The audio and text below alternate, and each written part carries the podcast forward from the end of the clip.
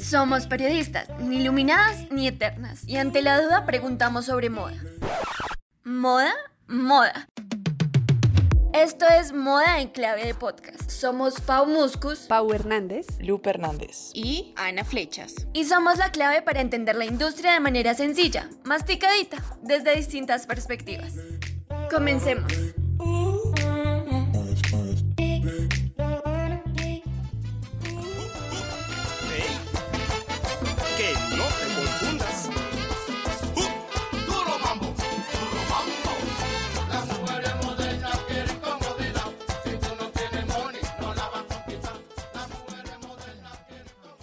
Hola, bienvenidos a este nuevo episodio de Moda en Clave Podcast. Em, nos reunimos aquí ya finalizando esta primera temporada del podcast. Esperamos que los primeros episodios que tuvimos les hayan gustado, que les haya llamado la atención.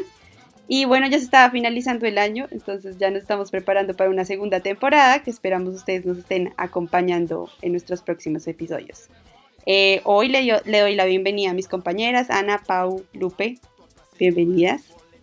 Hola chicas, ¿cómo están? A todas las personas que se conectan con nosotros también les doy la bienvenida a este nuevo episodio.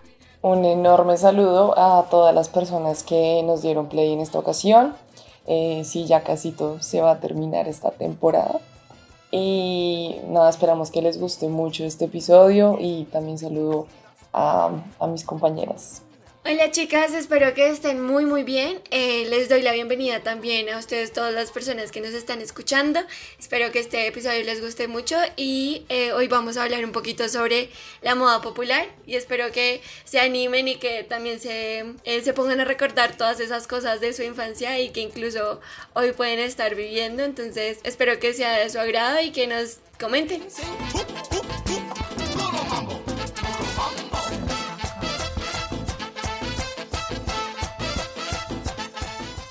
Eh, bueno, en el episodio de hoy tendremos eh, un tema muy especial eh, con el que esperamos que muchos y muchas de ustedes se sientan identificados, pues es hablar un poco de la moda colombiana, pero sobre un tipo de moda que normalmente no, no, no se toca porque siempre hablamos como de pasarelas, diseñadores o de los temas que normalmente se tocan cuando alguien habla de moda, pero ahora queremos tocar un poco el tema que está muy relacionado con la estética, los precios, el tipo de ropa que usamos y que va relacionado con la división socioeconómica y del poder adquisitivo que tenemos los ciudadanos.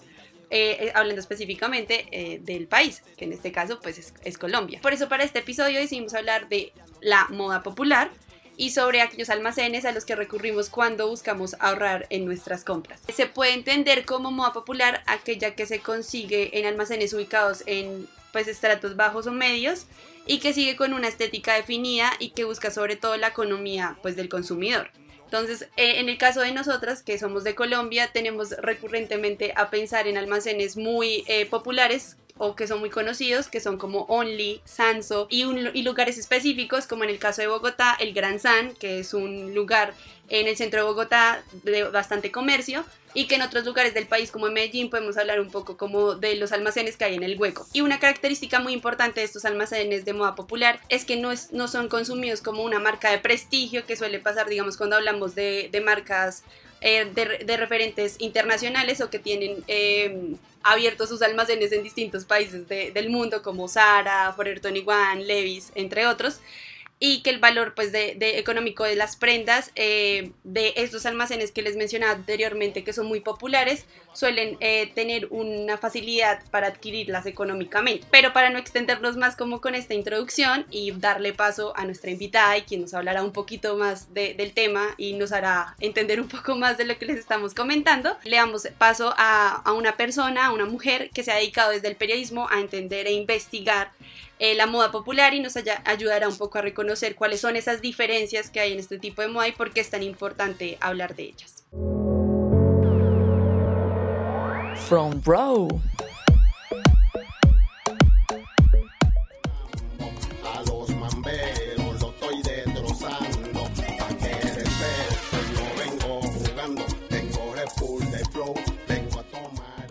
Hoy nos acompaña nuestro front row, Lux Lancheros, Eh, Lux, muchísimas gracias por acompañarnos en este episodio. Si quieres, preséntate con nuestros oyentes para que te conozcan un poco más.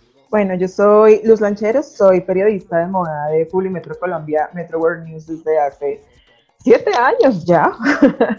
digamos que desde la práctica de moda local me interesaba más que hablar de las colecciones, pues obviamente se habló con los creadores y todo, pero me interesa más que hablar de colecciones y cosas que son como accesibles para el 1% de la población, hablar de lo que consumimos, por qué lo consumimos, de las lógicas culturales, sociales, etcétera, que pues llevan a que consumamos este tipo de ropa y que ha sido como tan vilipendiada y tan apartada y tan segregada por un sector de la opinión regidor que pues es el que consume esta otra moda y este otro tipo de, digamos, de visión de moda señorial que hemos tenido durante tantas décadas en el país.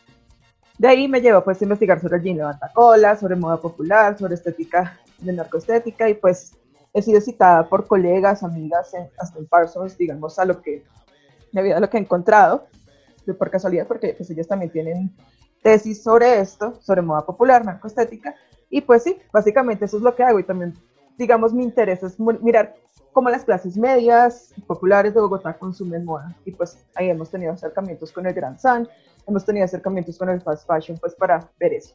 Eh, bueno, si aterrizamos, digamos, la moda popular al contexto colombiano y en particular al bogotano, que es, digamos, como nuestro entorno y al que estamos más próximas, y queremos entender cómo esta visión de lo que se usa a diario en la calle, yo quisiera entonces preguntar si revistas como Cromos y Fucsia, por decir algo, por tener referentes como eh, aterrizados en lo nacional, como les comentaba, em, que digamos que pretenden recopilar e informar sobre la moda colombiana, yo quisiera saber desde tu perspectiva si realmente esa, eh, esa visión del mundo y esa visión de la moda, si nos representa o si realmente solo están, em, digamos, visibilizadas las élites y, digamos, las personas que, los pueden, que pueden acceder a esas revistas de moda.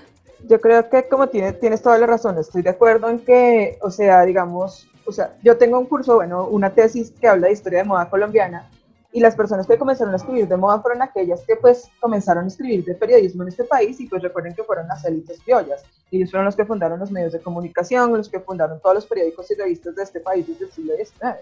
Entonces, por supuesto, quienes tenían ese capital cultural son los que tienen la visión también para escribir de moda, desde las corresponsales ficticias de cromos en París, etcétera, etcétera, hasta las corresponsales pagadas que tenían por agencias multinacionales. Y pues es una visión muy señorial de moda. Es una visión que se acomoda a esos consumidores que en ese entonces eran de esa élite, de esa élite señorial que podía acceder a esos medios como revistas y periódicos. Y esa señorialidad siempre se mantuvo, de hecho.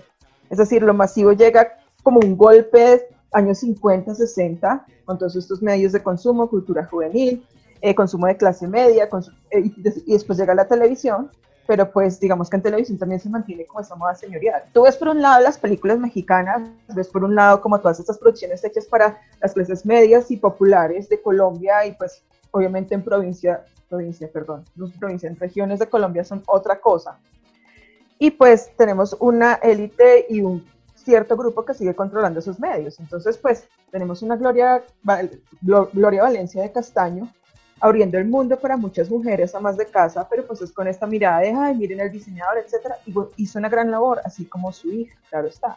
Pero sigue siendo esa mirada hacia los grandes diseñadores y después se comienza como a ver el talento nacional siempre es desde ahí y pues se, y se siguen invisibilizando todo modo de consumo y pues no ayuda mucho tampoco que el narcotráfico con la estética que popularizó y que sigue popularizando hasta ahora en sus variantes pues haya causado como tanto estigma y tanto resquemor por, por parte de esas élites. Obviamente todo eso va a ser ignorado. Entonces, mientras en la revista de moda colombiana tienes a estos grandes talentos y todo, pero son para esa población que sigue consumiendo, consumiendo moda de una manera europeizada, de una manera señorial casi, o pues trayendo las vanguardias también, tenemos a otra parte de la población que no, que no le importa ser, tener un, o sea, que, que Gloria Saldarriaga sea el icono de moda en Fashion 2013, sino que le importa es vestirse como Jessica Cediel o como Carolina Cruz en el programa Mañanero. Entonces son distintas formas de consumir. Creo que hay como dos países, el del grupo de la moda y de la industria, que pues cree que como todos los grupos culturales y industrias culturales e industrias en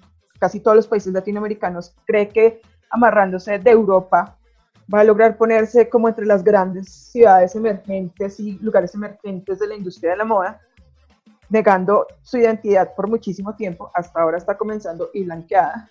Y pues hay otra parte de moda, que es la que sostiene realmente la industria, porque los jeans es lo que más ven. Vemos los, los cifras de exportaciones del DANE, por ejemplo, y de las bajas también del DANE, o sea, busquen esas cifras, Pro Colombia y todo eso, que realmente la sostiene y es la que consume la mujer a la que tanto defenestran por grilla, loba, etcétera, etcétera, y que pues es la que usa la ropa para ir a trabajar, la que usa la ropa accesible y que se vea de acuerdo con su latinidad y de acuerdo con su concepción de mujer. Lugares como el Gran San o Negos Moda, que son estos centros comerciales eh, de ropa a bajo precio en el centro de Bogotá, representan un fenómeno de la moda en, en el país o son solo ropa?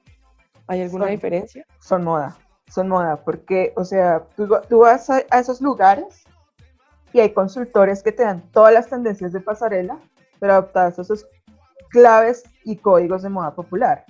Entonces, por ejemplo, no sé, si Dolce Gabbana saca piñas o corazones, entonces lo que van a hacer es ponerle corazones y piñas al jean a la blusita, o te sacan una blusita amarrada con piñas y corazones. Todas las tendencias, todo lo que sacan las pasarelas se interpreta, o sea, ellos están muy al tanto de todo lo que está pasando en la calle, de todo lo que está pasando con las agencias de tendencias, de todo lo que está pasando con pasarelas, colores, etcétera, y pues si bien tienen claves de mostrar, de, digamos, recargar, etcétera, etcétera, adaptan todo eso para el consumidor final. Es decir, y yo, siento que en cada rango es así. Si tú ves también la moda masiva, por ejemplo, con el Estudio F y Zara y etcétera, tú ves que también adaptan esas pasarelas y todo a unos códigos y claves para ese consumidor alineado a lo que está diciendo Lupe y con la respuesta que nos diste Lux, me surge la duda también si en, estas, en estos almacenes se puede hablar como de dinámicas de fast fashion o algo similar o no.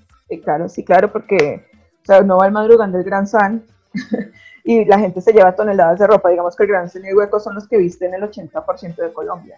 ¿Sí me entiendes? A pesar de que pues existan las marcas que existen en los centros comerciales y eso tienen que ir con series cortas y tienen que estar pendientes de lo que está pasando y producir y producir y producir. Obviamente no llegan al nivel de un Zara que a las dos semanas te tienen una nueva prenda, pero pues sí, también se están adaptando al vigor de series cortas y adaptarse según la tendencia y lo que vaya cayendo un catálogo de jean de Bantacola de una marca no va a ser el mismo que hace dos meses, por ejemplo. Y es por eso, porque ellos también están pendientes de los modos de producción, modos de consumo, quiénes consumen, quiénes se llevan, etcétera, etcétera. Y tienen también sus propios modos de expresarlo, los taconazos, el pelo telenovelero, hasta la cola, bueno, todo eso. Y son como sus claves de moda. Y en sí mismo, pues, hacer algo con la ropa y expresarlo en una estética, eso ya se llama moda, no solo es ropa. Yo tengo una duda, tal vez no relacionada con Colombia, pero sé que trabajaste en México y viviste en México. Y me surge la duda de, digamos, la semana pasada nosotros hablamos un tema, bueno, no, hace dos episodios hablamos de un tema donde también comparamos un poco México, porque digamos es un país que culturalmente tiene, digamos, más fuerza que Colombia. Eh, y pero quiero saber en respecto a este tipo de moda popular, si en México hay, digamos, una apropiación mucho más fuerte o pasa lo mismo que en Colombia, esa como división muy fuerte, separación entre lo que es moda popular y lo que no. Sí, sí hay división y es mucho más clasista, mucho más brutal, digamos, que en sus expresiones. O sea, busquen, por ejemplo, las buchonas. O sea, hay una cosa que se llaman las buchonas de Sinaloa, que es todavía, pues obviamente ya está el narco, y tienen una estética y eso, sea, super Kardashian, pero narco, o sea, junten a las Kardashian con muñecas de la mafia, eso son unas buchonas. Pero esa estética es muy popular en todo el norte. Pero también está la estética de mamá luchona, o sea, hay varias páginas, o sea, es terrible, pero allá todo lo hacen con memes. Busquen prietos en aprietos, busquen, eh, por ejemplo, La Mana MX, se dan cuenta de la estética de mamá luchona que compran el cope y que es una mujer como las, como las que se burlan acá, es decir, una mujer con curvas, una mujer con los jeans rotos, una mujer con la cartera de Coppel Plazos, una mujer con la cartera falsa de Michael Kors, porque son mucho más reacios a reconocerse como tal, porque así son la mayoría de mujeres mexicanas en algunos contextos y en muchas ciudades y pueblos pequeños. Pero yo siempre he sido así, o sea, son mucho más duros y reacios para reconocerse, o sea, hay una parte que solamente se reconoce en su moda de autor y en lo artesanal, pero solamente pues como para exotizar a los indígenas, que los estamos salvando, que México tiene grandes diseñadores. Hay otra parte que es totalmente gringa, por ejemplo, todos los blancos de Monterrey. Obviamente la, vanguardia de Ciudad de México con Jack con Julia Renato, etc. Pero pues ese modo masivo de reconocerse todavía les cuesta. Y por ejemplo, mi maestro Gustavo Prado habla mucho de eso, o sea, de todo lo que se burlan, es la gente que más compra. O sea, la gente no quiere diseñadores allá con esta economía que, eh, que salven a los indígenas y artesanos porque eso no, la gente quiere cosas de consumo masivo y va a comprar en Coppel, que es precisamente de la marca que se burlan más. Yo quiero como intentar definir un poco realmente cuál o cuáles son las diferencias más allá del estrato social entre la moda popular y todo aquello que no entra en esa clasificación o simplemente es el estrato social el que el que clasifica esta moda. Yo creería que todo es popular, ¿sabes? Porque, o sea, todo lo que llega de alguna manera a pasarela, o sea, digamos, no sé, Vivian Westwood, eh, pues hizo como toda la estética punk, si me entienden, Omar Jacobs hizo la estética grunge en los 90. Entonces, había solo un 1% de la población que le podía comprar directamente a Vivian Westwood y a Marc Jacobs, ¿cierto? Pero esa estética llega a ser aceptada y ya estaba antes en un sector de moda más masivo y también llega a ser aceptado por otro sector de moda más masivo todavía a través del establishment. O sea, no es una relación vertical, sino que yo creo que es una relación que viene de varios puntos. O sea, ya no es como cuando Miranda Priestley te decía, tú tienes ese saco inmundo porque lo sacó Isam Laurent y entonces lo vendieron en la tienda de departamentos y tú lo escogiste en una rebaja. No, eso no es así. Porque si vemos, todas las modas y todas las contraculturas han salido de las calles y han salido de sectores populares o sea, incluso las cholas o todo lo que popularizó Diane por ejemplo, pues cuando estaban tocando con su estética set. O sea, todo eso se popularizó en cierto sector, llega, lo toma el establishment, ok, lo toma el diseño de autor, solo unos pocos pueden comprar diseño de autor, pero ese diseño de autor se inspira para que otras marcas y otros sectores puedan tomar ese consumo de moda. Y obviamente las estéticas difieren, es decir, no es lo mismo, por ejemplo, o sea, también hay, hay digamos que difiere mucho el contexto, porque digamos, no es lo mismo que J Balvin use una chaqueta con los Hornets que, por ejemplo, una persona que vive en Usme. Y puede que él el, significado de yo soy chico malo y yo yo, y en cambio el chico pues de Usme lo use porque es algo pues cultural y es le da un contexto de, de, tribalidad o de identificación en su propio grupo social. Y no es lo mismo que se lo, se lo subasten a un hipster de Chapinero o un hipster de, no sé, de Londres, ¿sí me entiendes? O sea, es, no es algo que sea como tan definido tan cortado ni tan sesgado, sino que depende del contexto, cómo se asimila, cómo se apropia y quién lo apropia. Y, y siguiendo con esa respuesta que nos acabas de dar, en resumen, se podría decir que todas las marcas populares aspiran a lo que se, a lo que se denomina hoy en día marcas de lujo? Es que la moda vende aspiración, o sea, y depende también de la aspiración, ¿sí me entiendes? Porque, o sea, yo tengo un ejemplo muy claro, muy personal. O sea, por ejemplo, yo cuando iba con mi mamá, yo iba a Sara porque a mí me gusta Sara. Sí, y la estética de Sara, que es europea, etcétera, etcétera, pero mi mamá decía, esa ropa es de viejita. Esa ropa para mí no muestra nada, esa ropa es de un anciano, ¿usted qué se va a poner eso? Yo decía, mamá, pero es que esto, el tweet, no sé qué. Y decía, no, venga, vamos, a, vamos al Gran San y compremos un jean para que muestre bien la cola. Para eso ella es aspiracionalidad. O aspiracionalidad para ella era estudio F, verse como una Jessica Sadiel, para mí era verme como una modelo de Georgie Yamamoto. Entonces, eso también cambia según el contexto. La moda siempre ha vendido aspiracionalidad en todos sus rangos. Entonces, pues, no podemos pretender que una marca de Coca-Cola quiera parecerse, no sé, a lo que está vendiendo Saint Laurent o, por ejemplo, Prada en su última campaña, porque son contextos y grupos totalmente diferentes. Ellos aspiran, ¿no? Por ejemplo, a que una, una chica se vea como Melina Ramírez, por ejemplo, o no sé, como una Lina Tejero, ¿sí me entiendes? Algo así. Y pues J Balvin no podemos pretender que ahora se vea como un, como un modelo vanguardista de Nicola Formichetti, podría ser, pero pues va con otras características más comerciales y más universales, por ejemplo. Entonces depende de la aspiracionalidad de cada grupo, es decir, si tú vas a Europa, sabrás como el Only, o sea, como la marca popular, o sea, Primark, etcétera, etcétera, pero aquí es considerado medio alto por los precios, por el diseño y pues por, por el contexto de las personas que lo consumen. Y lo mismo pasaba con Forever 21 y así podríamos hablar de distintos niveles de aspiracionalidad. Y eso cambia también según la clase social, según el contexto, según la proveniencia. O sea, son muchísimas cosas que, que hay que tener en cuenta. Yo quería agregar un comentario, no es una pregunta, es como un comentario a lo que está diciendo Lux, que me pareció que vino a mi mente de una vez cuando ella dijo de las diferentes formas aspiracionales y los catálogos, digamos, de revista, de las marcas, digamos, que se venden en el Gran San, de fajas, de jeans, lo que sea, también como la forma del cuerpo de la mujer, de las modelos que lo lucen, se podría hacer una comparativa como con las modelos que salen en las revistas de moda, que uno pues consume pues ya conociendo un poco el tema que le llama la atención. Entonces ahí también se ve como comparativamente esa diferenciación. Sí, sí, no, y es cierto, o sea, uno podía ver como todas las ediciones de la última década en Fashion y Fuxia, o sea, un jean levantacola, jamás, eso jamás iba a pasar. ¿Sí me entiendes? O sea, y los jeans levantacola todavía es el día en que tiene sus propios, o sea, el Gran San tiene su propia revista y hay como sus propias estéticas porque nunca entraron como esa esfera de la moda de autor que pues es en últimas lo que rescataban estas revistas, pero es que nunca fue toda la moda. Y es por eso, por esa misma invisibilización de que, ay, no, estamos fomentando la narcoestética, lo patriarcal, pero, óyeme, durante 100 años, más de 100 años, la moda ha vendido deseo, es decir, a nosotros nos estrujaban para hacernos curvas, para ver que éramos fértiles y que éramos grandes en, en, la época victoriana. Después nos acortaron la falda para, que, para hacernos ver despreocupadas y liberadas. Y después nos sexualizaron con un montón de cosas, tacones, medias y cuero, etcétera, etcétera, minifalda. Entonces siempre hemos vendido ese deseo de aspiracionalidad patriarcal, así también nosotros elijamos pues estos, estos medios de verse. Es decir, no podemos negar que la industria de la moda también se ha hecho a través de la mirada masculina y también ha vendido muchísimo deseo desde la publicidad. Entonces, siento que eso es como algo absurdo también comparar y pues siento que si bien el, narco estuvo medido porque los narcos eran los dueños de los cuerpos de sus mujeres y las mujeres ahora pueden elegir verse sensuales, también hay un componente ahí de deseo masculino y no solo ocurre ahí, sino ocurre en todas las instancias, en casi todas.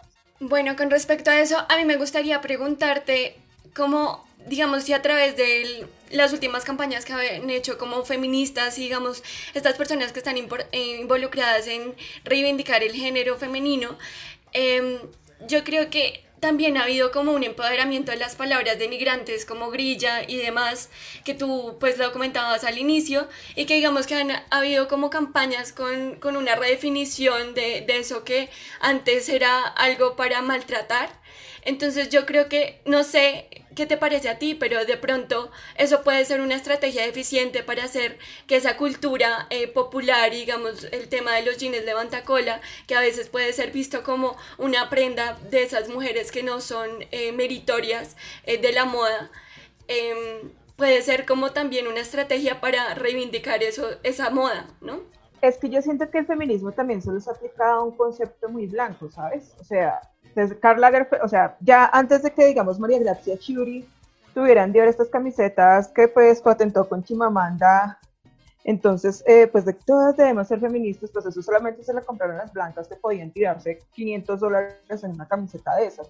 Pero todo ha sido para la blanca, es decir, o sea, si vemos ahí, no, no existía como un ápice de sensualidad en la moda de lujo como tal, en el relato como tal, que sea directo y opuesto a la estética que ellos manejan. O sea, lo han hecho Kim Kardashian y Emily Ratajkowski desnudándose, pero pues es totalmente distinto a lo que podría presentarse con un cuerpo vestido.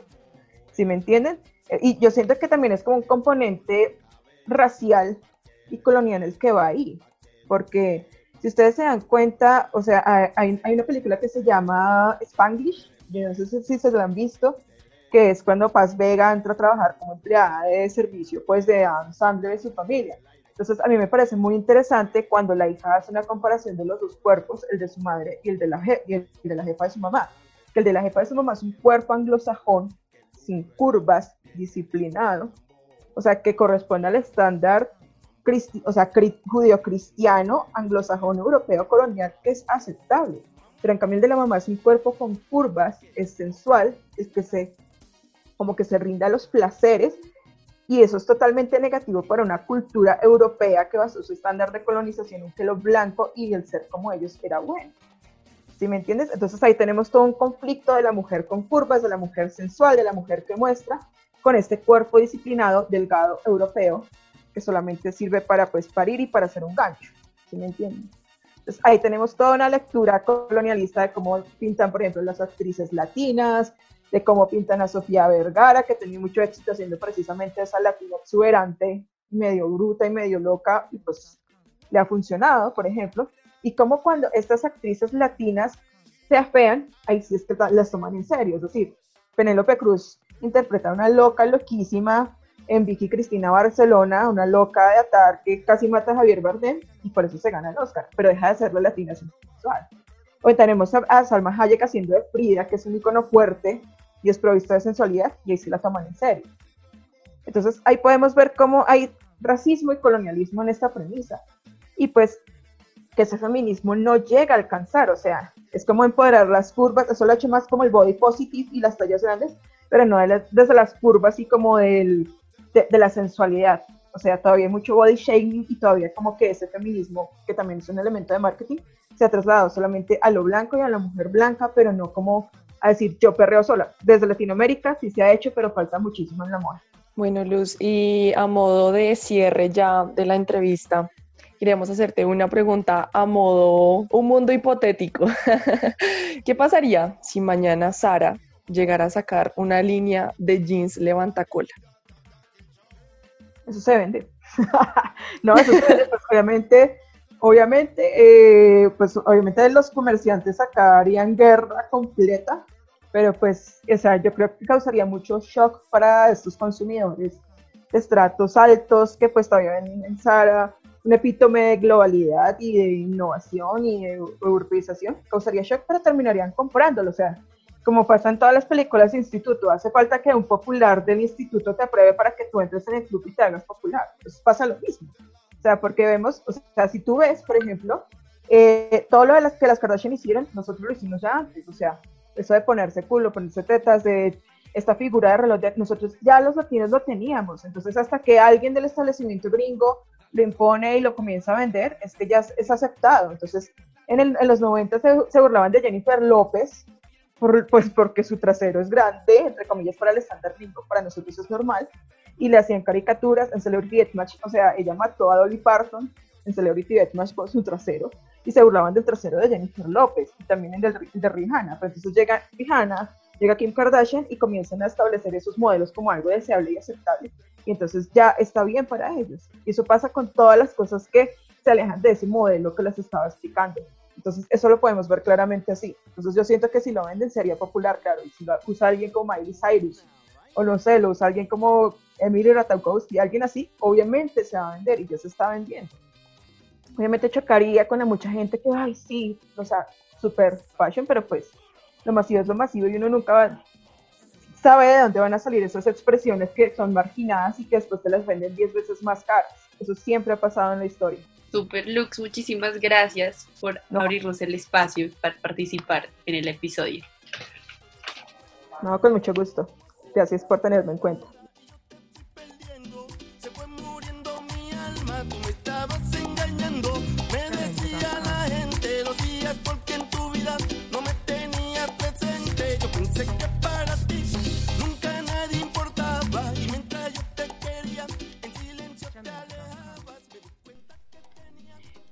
Le damos de nuevo las gracias a Lux Lancheros por acompañarnos en este episodio y antes de que cambiemos un poco de tema, me gustaría hacer como un comentario que es algo que en realidad he venido pensando y que ahorita lo reafirmo también con, la entrevista eh, de Lux y con lo que hemos estado hablando.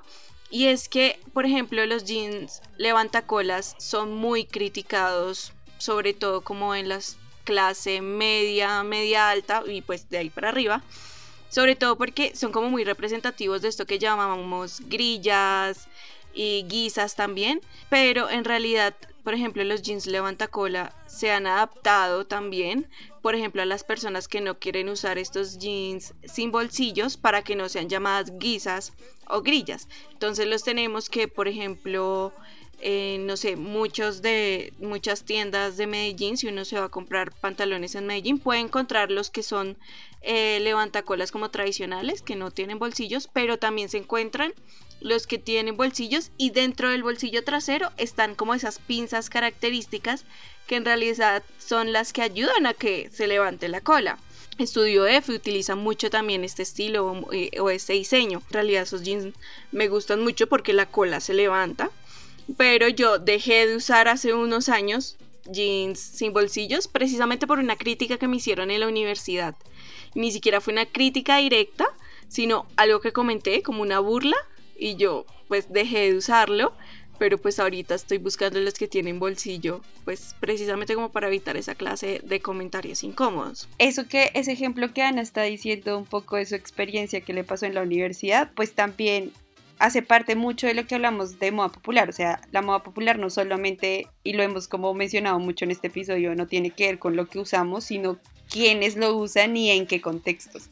Y siento que ese tipo de comentarios, digamos, ese tipo de reacciones que la gente tiene respecto a cierta estética o a cierta forma de vestirse ciertas personas, es lo que de alguna forma refuerza también esa idea de que es popular y que debería ser como discriminado un poco por el hecho de que no va con lo que consume la mayoría de la gente que compra marcas que son eh, internacionales o que están a la moda, entre comillas. Pues me parece muy fuerte también como esa experiencia que cuenta Ana, porque pues básicamente la moda popular no, no solamente, es, yo diría como es un 50% ropa, 50% visión, ¿sí? Lo que la gente cree. Entonces me parece muy fuerte el comentario.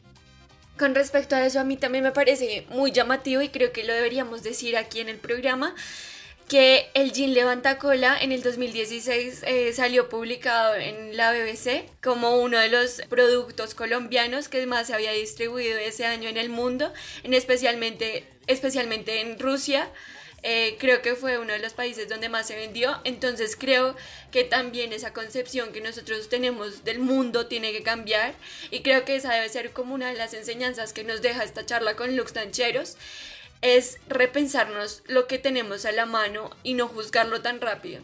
Eh, creo que eh, cuando ella nos dice que realmente en Europa Sara es el only, em, como de Europa, eh, creo que esto es muy verdadero y creo que también darle como esa importancia a nuestra cultura popular y cómo nos vestimos y cómo pensamos sobre las cosas y reflexionamos sobre las mismas Em, no porque lo use J Balvin o lo use Kim Kardashian, sino porque a nosotros nos gusta vestirlo.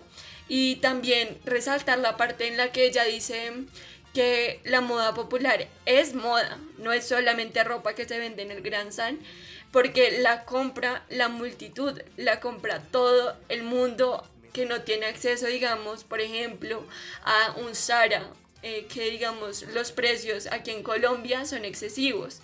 Entonces, creo que esas enseñanzas son muy valiosas y nos dejan muchas muchas cuestiones mentales, o sea, para mí me parece me parece revolucionario que ella diga y, y resigne, sí, o sea, le dé la dignidad que se merece a, la ropa que aparece eh, en una tienda de barrio.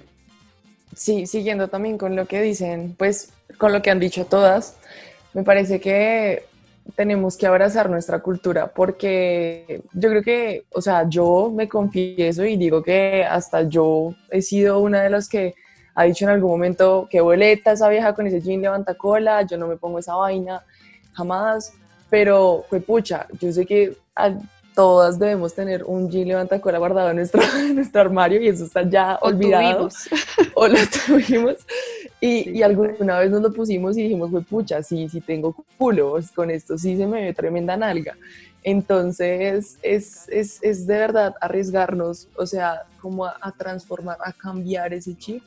Y, y sí, de verdad, no esperar a que J Balvin lo haga, como acaba de decir Pau, o Kim Kardashian, sino pues pucha, ya lo estamos haciendo nosotros acá, ¿sí? O sea, el, el, lo de, lo de, lo de ponerse como brillanticos y estrellitas en la cara para decorarse, eso lo hacíamos acá desde hace años. Yo me acuerdo que yo en la papelería del colegio compraba esa escarchita para ponerme aquí unas, unas, unas estrellitas al lado de los ojos. Referente por él o las uñas largas, por ejemplo, como postizas. Yo recuerdo que acá las han vendido toda la vida. Y uno iba como a la droguería y me las regala y uno misma se las, se las ponía y uno veía también tías o personas del común, mujeres del común, usando estas uñas como así súper exóticas y ahorita que están de moda, pues como que ya se normalizan un poco más.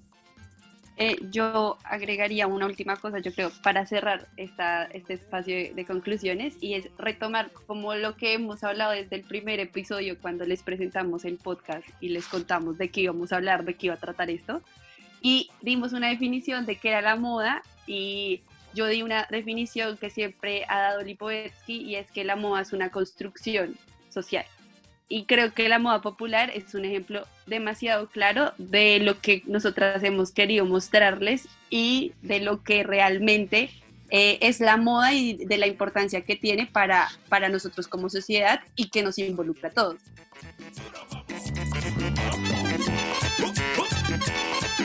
Que nadie invente.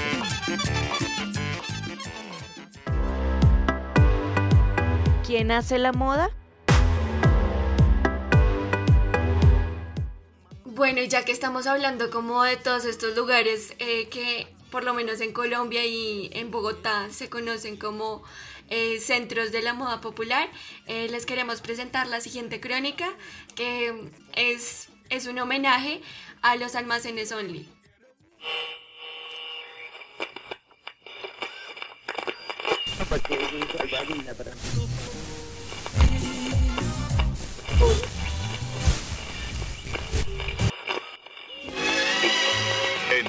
Los almacenes Only de Bogotá tenemos las mejores marcas del país a los mejores precios. Exquisite Form, Van Raal, Calcetines Punto Blanco, Canon, Pijamas Speedway, Camisas Arrow, Jockey. Estas son apenas algunas de las mejores marcas del país que le ofrece Only. Almacenes Only, únicamente calidad y los precios más bajos de Colombia.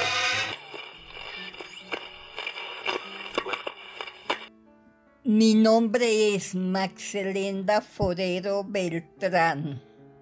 Tengo 86 años. Conozco el almacén Only hace 35 años. Siempre he ido a hacer mis compras allá como de sí, como de todo lo que yo necesito. Pijamas, toallas, cubrelechos, eh, tapetes, ropa interior, camisas, blujines, de todo lo que venden allá yo he tenido que comprar, porque se me hacen los precios cómodos y las cosas más de buena calidad que de mala. Mi nombre es Celina Monsalve, tengo 70 años. Lo más que me gusta de Only es los precios. ¿Qué más recuerdo? Eh, que siempre para regalos de Navidad y regalos de eso siempre iba a buscarle para mis hijas, para mis nietos, para mi gente, siempre les llevaba algo de Only. Eh, la atención es muy especial, el personal es muy atento y lo guían a uno en sus compras.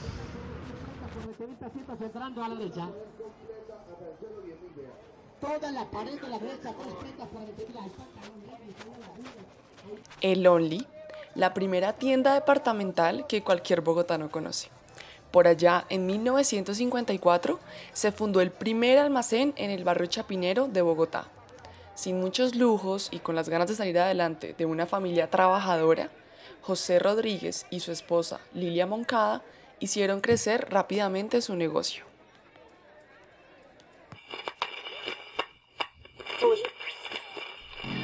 Cuando está cerca el Día de la Madre, todos piensan en hacer sus compras en Almacenes Only, porque Almacenes Only tienen el más completo surtido en regalos especiales para ella a precios más bajos que en cooperativa. Compruébelo. Para el Día de la Madre, blusas, faldas, abrigos, ropa íntima, juegos de manteles, juegos de cama y cubrelechos, toallas y muchos más. Para el Día de la Madre, los mejores regalos están en Only. Visite cualquiera de los almacenes Only de Bogotá.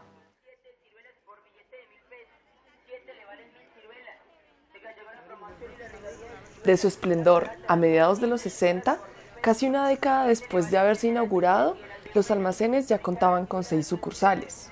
Hoy, 66 años después, duplicaron la apuesta.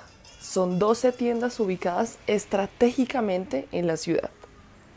Sus productos, que siempre se han destacado por su alta calidad a bajos precios, han sido la vieja confiable, la que ha estado presente generación tras generación. Mi nombre es Laura Hernández, tengo 23 años y recuerdo el Only porque iba con mi abuela a comprar cosas cuando era pequeña y recuerdo mucho el balde, la polea con la que bajaban las cosas y las entregaban. Mi nombre es Yolima, tengo 47 años. Voy al Only desde que tenía, no sé, estaba muy pequeña, tal vez desde unos ocho años para comprar la ropa y cosas así, porque venden mucha ropa de, para niños y eh, la ropa es muy buena, muy económica y pues es hecha aquí en Colombia. A pesar de los altos y bajos, los almacenes han perdurado a través del paso inclemente del tiempo, que los llevó de ser uno de los negocios revolucionarios de su época a un pedazo de memoria de Bogotá. Desde Moda en Clave de Podcast, le rendimos un tributo a sus poleas y las medias de Navidad que siempre han de llegar, para que su marquilla sobreviva muchos años más. Bueno, la verdad, a mí me encantó la crónica que Lupe nos acaba de mostrar, porque en verdad es como muy nostálgica, a mí me recuerda como estas salidas que tuve con mi abuela, que pues lastimosamente ya falleció hace varios años, pero que ella siempre me llevaba y recuerdo haber salido con ella no solamente al Only, sino al Gran San y a todas estas partes como muy típicas y como muy tradicionales de, de la moda popular. Y recuerdo estar comprando como cucos o también esta canasta que va de techo hasta el primer piso en los onlys que son, por ejemplo, muy, muy grandes. Creo que, que, poder tener como estos recuerdos también hace que uno piense que tal vez ha dejado de consumir esta moda por todo lo que ya hemos hablado durante, durante el episodio y que tal vez el volver a estos sitios nos va a hacer como mirar estas prendas de una forma diferente, ¿no? Y también adaptarlo al estilo propio. Y de hecho esto es algo que yo he visto en varias personas, sobre todo que están inmersas en lo que es la moda de segunda mano o moda vintage. He visto que varias van y promocionan, varias mujeres sobre todo, van y promocionan como me conseguí esta camisa, me costó tanto, era de hombre y la compré en el Oli, ¿sí? Entonces como que también todo esto de estar, por ejemplo, regresando tal vez a un estilo vintage de hace unos años, también hace que uno regrese a estas, a, estas tiendas que desde siempre han tenido como estas formas básicas, ¿no? Pensaría yo.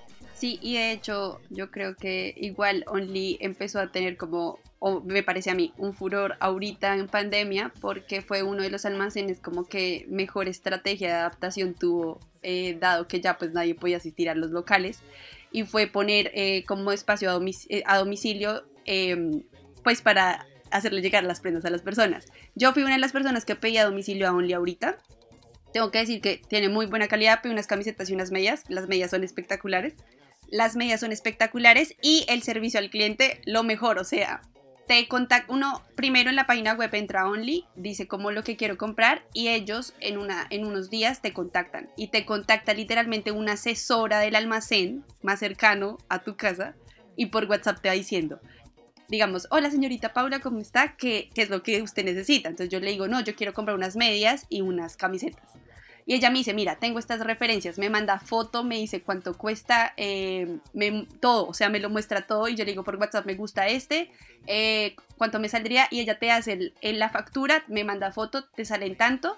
Y ella me dice, ¿vas a estar en tu casa ahorita? Y yo le digo sí o le digo no. Y ella me dijo, te lo vamos a mandar en el domicilio ahorita o en el domicilio mañana. Y literal me llega la bolsa perfectamente. Yo pago cuando me traigan. Fin pero me pareció muy buen servicio y era, digamos, una de las personas que salía en la crónica, que es mi abuelita, ella decía que el servicio era muy bueno y siempre lo ha sido. Y miren que a, pesar de, digamos, de no estar presencialmente y adaptarse a la distancia con la virtualidad, lo siguen haciendo y creo que es una de las características que más se rescata eso, aparte de, la calidad, es el servicio que es tan importante pues a la hora de uno ir a comprar ropa y más cuando uno necesita asesoría. Entonces, yo creo que Loli fue, es y seguirá siendo uno de los mejores almacenes que hay en Bogotá. Puede que tal vez en ocasiones uno lo olvide, como sí, prefiera ir a otro tipo de locales, pero fue pucha, en el momento en el que uno necesita un par de medias, unas medias veladas, eh, unos, no sé, algo súper básico, la camiseta básica, siempre, siempre uno encuentra allá lo que necesite y, siempre a uno le va a salvar la vida, Loli. Entonces, por favor, nunca te vayas, Loli. ni todas estas tiendas.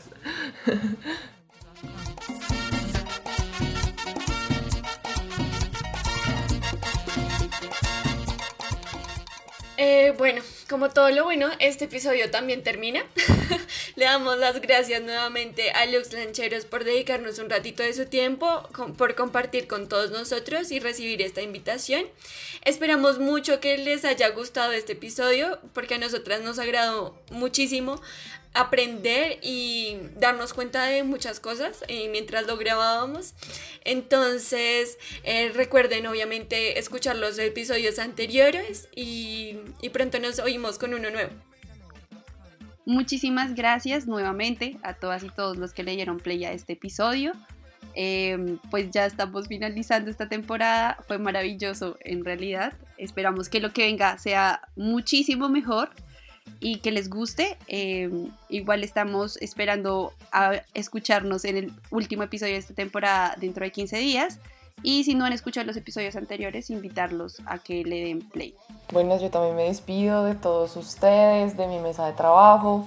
Eh, sí, ya estamos a poquitos días de, de terminar esta temporada, pero ha sido una experiencia maravillosa. Hemos aprendido un montón, yo pienso. Y nada, los invitamos nuevamente a seguirnos, a que nos den retroalimentación sobre todo lo que escuchen. De verdad, nos, nos interesa un montón, nos ayuda muchísimo. Y de verdad, gracias por las personas que han estado aquí desde el comienzo. Bueno, yo también me despido. Y les voy a hacer un pequeño spoiler y es que no se pierdan el último episodio de esta temporada porque va a estar muy chévere, va a ser muy relajado. Tenemos unos invitados también de lujo y un tema que la verdad yo sé que les va a encantar porque es algo muy tradicional. No voy a decir nada más, pero es algo muy tradicional que casi todos hacemos. Así que ahí les dejo y espero que nos den play en el próximo episodio.